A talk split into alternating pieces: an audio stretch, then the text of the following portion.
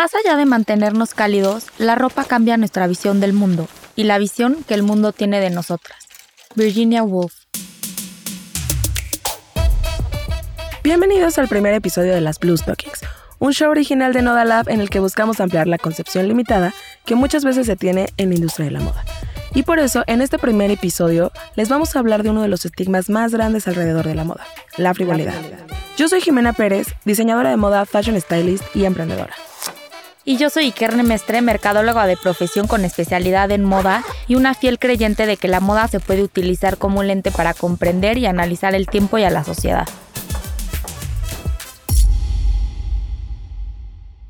Para empezar, se preguntarán por qué las blue stockings. Ese término tiene muchos significados y un origen incierto, pero que en resumen hace alusión a dos cosas muy importantes para nosotras, la moda y las mujeres como seres intelectuales. A mediados del siglo XVIII en Inglaterra se funda como tal la Blue Stocking Society, un movimiento social y educativo. Sus miembros representaban un nuevo tipo de mujeres intelectuales modernas que tenían logros y estaban bien versadas en muchos campos, artístico, literario, político, algo muy alejado de las actividades tradicionales de la mujer de la época. Pero ¿por qué las Blue Stockings o medias azules? La referencia viene de la época en las que las medias negras o las medias blancas de seda eran la prenda que los caballeros llevaban en ocasiones elegantes, mientras que las medias azules eran consideradas una vestimenta informal o incluso para hombres de un nivel social más bajo. Y estas mujeres lo que querían resaltar era la informalidad en sus reuniones, en donde las ropas no fueran protagonistas sino más bien el tema de conversación, reemplazando los pasatiempos comunes de ocio para las mujeres de la época como bordar o jugar cartas por algo mucho más sustancioso y mucho más enriquecedor. Sin embargo, estas mujeres inglesas no fueron las primeras en acuñar el término. El blue stocking ya había sido un apodo para los intelectuales por más o menos 300 años. Los venecianos lo iniciaron en la década de 1400 con un salón de élite de la calza o de la media, o la parisina Bablu, que surgió en la década de 1500 como otro grupo de mujeres literarias. Así que la pandilla georgiana estaba citando una herencia de reuniones eruditas, con su nombre, algo así como una oda a otros grupos intelectuales que fueron transgresores a su época. La implicación de las blue stockings era que la vestimenta o ornamentación no debía ser protagonista y que ellas poseían conocimientos dignos de ser discutidos y valorados. Después, el término se desvalorizó y empezó a utilizarse como despectivo. ¿Valdría la pena cuestionarnos la verdadera razón? Que los hombres no les gustaban estas reuniones porque suponían cierta amenaza o rebeldía ante las normas. Pero para ya tampoco clavarnos mucho en la historia, el caso es que ya en tiempos modernos, Mary Beard se apropia del término, reformulando su significado o devolviéndole el original. En su libro Mujeres y Poder, la autora relata cómo ella empezó a usar medias azules en sus entrevistas de trabajo cuando se dio cuenta que los que le entrevistaban la tachaban de sabelo todo. Ella usaba esta prenda como para adelantárseles y utilizarlo como una declaración de que ya sabía lo que estaban pensando. Y bueno, haciendo alusión a esta última interpretación, así nosotras quisimos nombrar a nuestro proyecto. Porque a pesar de que irremediablemente haya gente que todavía tenga una concepción muy limitada de la industria y encasilla la moda como un sinónimo de frivolidad, nosotras sabemos que no es así y que hay mucho material que analizar y del que hablar. Y justo de eso queremos hablar en este primer capítulo, del por qué la moda se asocia a lo superfluo, a lo trivial, porque, a ver, o sea, no estamos negando que sí hay cierto carácter dentro de la moda que es banal o que implica las superficies, pero no por eso se debe de limitar o simplificar, porque en realidad el concepto moda es mucho más amplio y también noble y cercano para todos.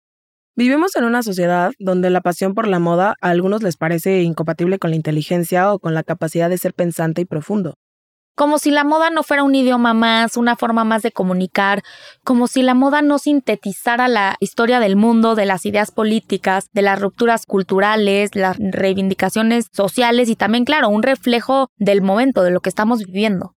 Y a ver, no es solo una prensa rosa, no es solamente esa apariencia, no es solo para mujeres, no es crear estereotipos. No sé si les ha pasado que cuando mencionan que tienen un interés por la moda o hasta trabajan dentro de la industria de la moda, la gente lo ve como algo poco relevante, ¿no? Como si fuera una chamba sin ningún valor para la sociedad. Excuse me. A lo que vamos con todo esto y que nosotras relacionamos con todo el choro de las blue stockings del principio, es que uno de los grandes motivos por los cuales se rechaza la moda es porque se aprendió a asociarlo con feminidad, o sea, por esta etiqueta de para mujeres. En ese sentido es un índice de misoginias que todavía estamos analizando hasta hoy en día. Porque no sé si les ha pasado o a ver, Iker, si a ti te ha pasado, que por ejemplo yo que estudié moda, de repente se sentía como un tema como de rechazo, un poco de que me, me hacían menos. Me hacían menos porque estudiaba moda. Y era una carrera que, por ejemplo, los demás que estudiaban, no sé, administración o cualquier otra carrera, era como, bueno, tu carrera es la de mientras me caso, ¿no? O sea, y que creo que pasa el jueguito. el jueguito, que pasa mucho con las carreras creativas, pero yo creo que más con moda, ¿no? Como que lo minorizan muchísimo. Porque es una carrera muy feminizada, que yo creo que va también por eso y porque crecimos, bueno, también porque crecimos con este estereotipo de estudiar moda es hacer ropa. hacer ropa, o sea, hacer la costurera, ¿no? Y creo que va mucho más allá. Ahorita ya hay muchas más carreras que no se limitan al diseño, que aunque fuera diseño, o sea, no estamos haciendo el diseño menos, pero tampoco existe solamente eso. O sea, creo que lo que está mal es que se tenga una concepción muy limitada y de que si estudias moda es solamente para hacer ropa. Sí, a mí me pasaba súper seguido. Era como, yo, por ejemplo, mi fuerte jamás fue hacer ropa. O sea, la verdad es que creo que me di cuenta un poco tarde. Pero eh, nunca fue mi fuerte hacer ropa y muchísima gente era, ¿me haces mi vestido para la boda? Y yo como de, no, yo no soy diseñadora. O yo, yo ni estudié diseño de moda y hasta la fecha tengo tías que, ¿me haces mi vestido? Y yo, yo estudié merca y, o sea, no, o sea, sí trabajo en la moda ahorita, pero ya no, no hago vestidos, o sea, no, y ni sé coser, digo, estaría padrísimo saber coser, pero creo que es algo que, esa es, ajá, se tiene esa idea muy, muy, muy errónea de... De solo es de eso. solo, solo es eso, solo es hacer dibujitos y aprender a coser. No, y aparte, a ver, tenemos colegas todos, o sea, fotógrafos de moda, este, maquillistas, este, peinadores, eh, fashion stylists, o sea, productores de moda, que de verdad, o sea, son gente con mentes creativas impresionantes. ¿Cuántos trabajos no hay? O sea, es gente especializada en algo muy, muy específico. O sea, hay trabajos muy distintos dentro, dentro de la industria, ¿no? Y que amamos a los diseñadores, a ver, o sea, son unos genios, la verdad. O sea, ojalá se me hubiera dado un poco de. Sí, no, no es hacer menos el diseño de moda. Pero ni, nosotros nos ni a los costureros, ni a los modistas, pero es abrirle los ojos de que hay más trabajos claro. que, que eso, ¿no? Y es que también, o sea, como que siento que la moda llegó un momento en el que estuvo de más, o sea, más bien, está muy estereotipada a la mujer, bueno, no solo a la mujer, como a la gente que no le importa nada más que, perdón que suene como redundante, o sea, que le importe solo la moda, ¿sabes? O sea, como que creen que no podemos, que sí no, lo, no nos ven como personas como más profundas, ¿no? Como con estas películas que de repente... Sí, que justo crecimos con todos esos estereotipos de las películas como o las Legal series. Este, no sé, Sex and the City. O sea, como todas estas pelis que, a ver, amamos y de verdad que yo me las echo cada domingo, uh -huh. seguramente. Este, pero que realmente era como de, bueno, la niña solo se viste bien. O sea, solo va a comprar y se viste bien. O sea, no puede hacer otra cosa. Ese es como el centro de lo que ella. Sí, personajes muy planos y que lo pintaban muy, muy simple, muy sin facetas. Entonces ahí, ahí está, ahí está lo complicado. Y dejando aparte, o sea, el hecho de que esa gente lo piensa y lo dice vestido, con ropa, es como de. Hay muchos más aspectos que tomar en cuenta. Además de que no se puede negar el valor cultural, artístico, sociológico y económico que conlleva.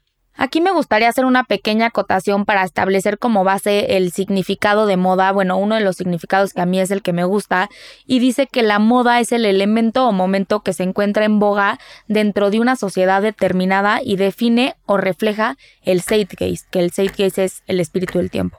Pero bueno, vámonos al principio porque esto se puede observar hasta desde un punto de vista religioso y vamos a tratar de mirarlo con el lente de esta definición, teniendo en mente que es un tema que se asocia a lo femenino, pero también que es muy natural y muy obvio para nosotros como seres humanos, como una necesidad muy básica que es el cubrirnos.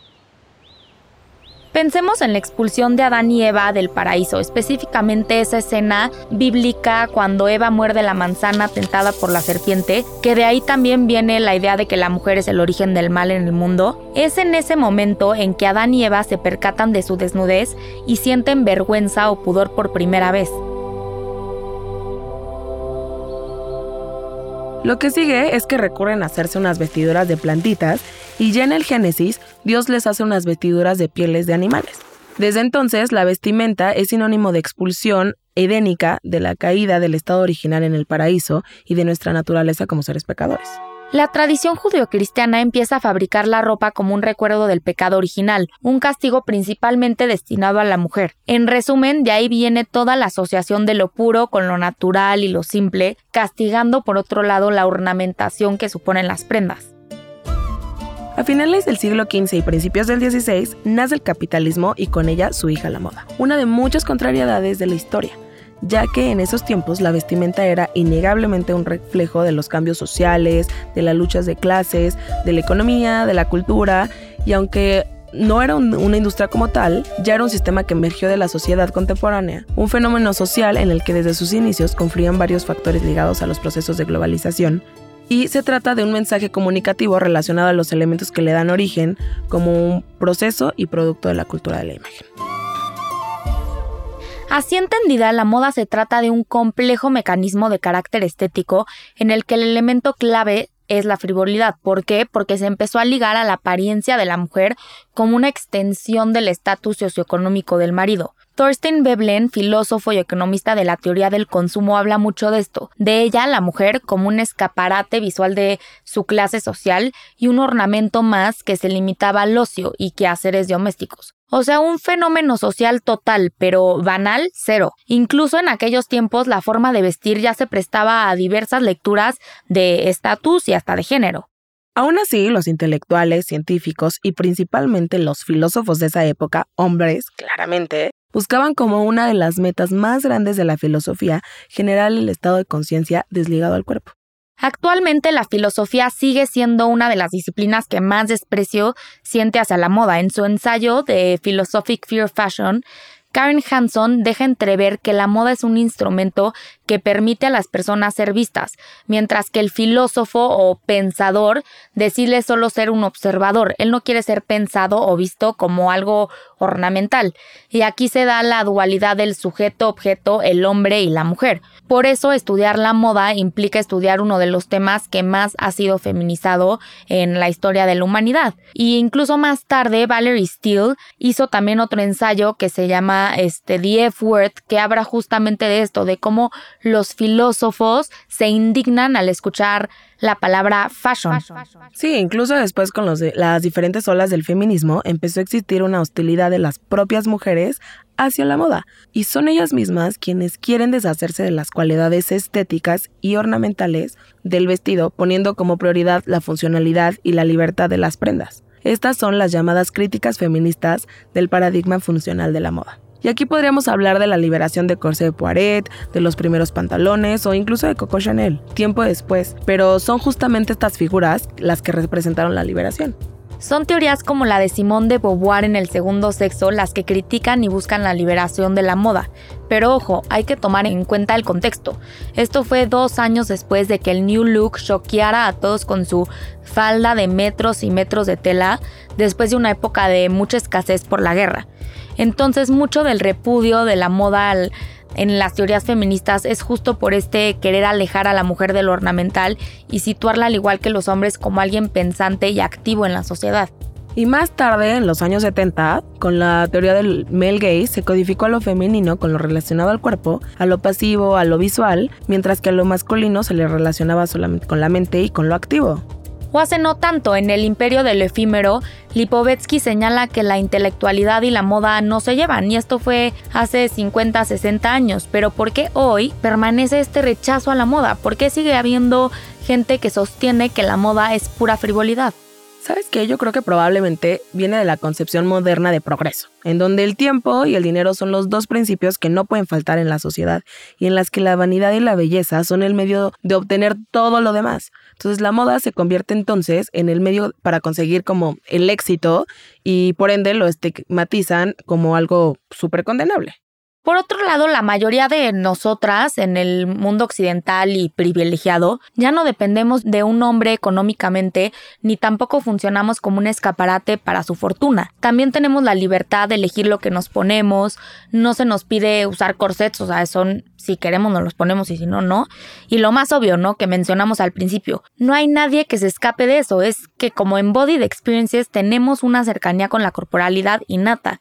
Incluso lo podemos ver hasta con la pirámide de Maslow. Ahí está la moda como una necesidad básica de, del ser humano. Ya ya valdría la pena hacer un paréntesis rápido para no desviarnos, pero que sepan que hay un término que es indumentaria, que creo que sería el correcto para este último ejemplo y que muchas veces se usa de manera intercambiable con moda, pero, pero es diferente.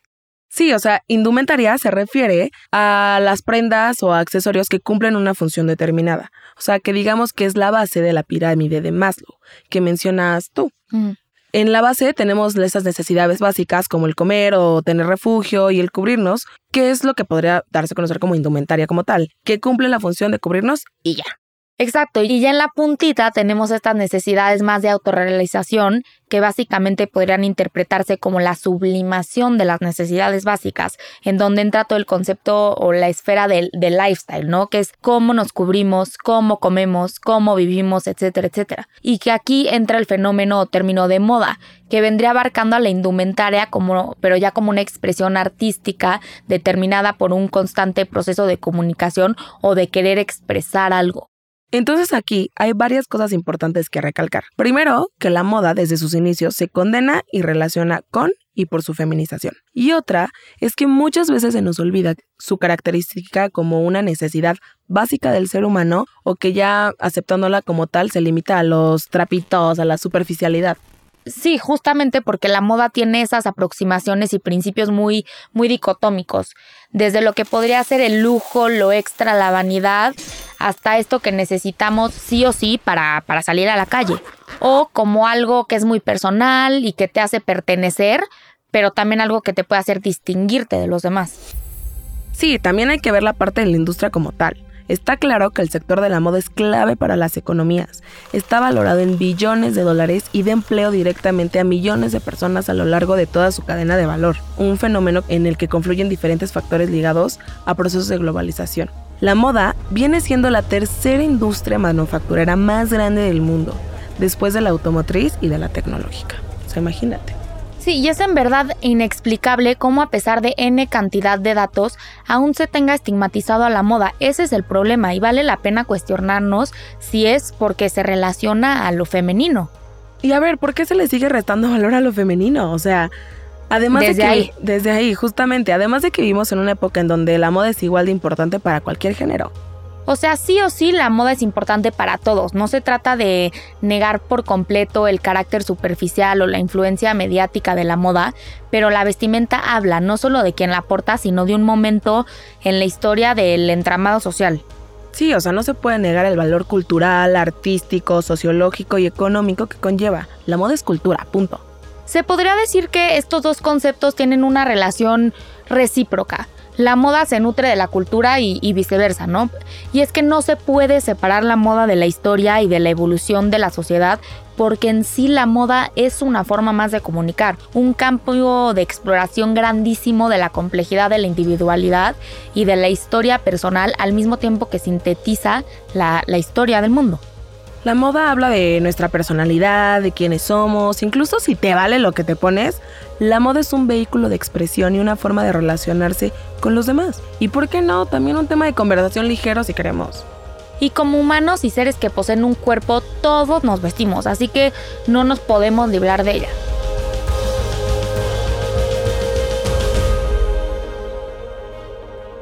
La moda es creación, artesanía, ideas estupendas y sinergias. Es industria, es trabajo, es globalización, es comunicación, es economía, es historia. La moda ya no es el ejemplo de una mujer atada. La moda es todas las mujeres a la vez y todos los hombres a la vez. La moda somos todos. Con este mensaje nos despedimos. Muchísimas gracias por escuchar a las Blue Stockings por primera vez. Estamos muy contentas de emprender esta nueva aventura con ustedes. Yo soy Ikerne. Y yo Jimena. Si nos estás viendo en YouTube, suscríbete a nuestro canal. Y si estás escuchando, te recomendamos que nos sigas en Spotify, que te suscribas en Apple Podcast o en la plataforma que más te guste para escuchar tus podcasts. Comparte este proyecto con los que creas que les va a gustar y ayúdanos a llegar a más personas. Las Blue Stockings es un podcast original de Noda Lab. Los créditos son los siguientes. La producción corre a cargo de Jorge González. Edición de audio por Miguel Andrade. El guion original es de Ikerne Mestre y Jimena Salgado. Corrección editorial por Sofía Benedicto. Musicalización y diseño sonoro por Nayeli Chu. La mezcla es de Aldo Leiva. Por favor, cuéntenos qué les pareció este episodio en nuestras redes sociales. Nos pueden encontrar como arroba las Blue Stockings. Ahí pueden conocer un poco más del podcast, del proyecto y de quiénes somos nosotras. Estamos ansiosas por conectar con ustedes y no se pierdan nuestro siguiente episodio. Nos vemos la próxima. Bye.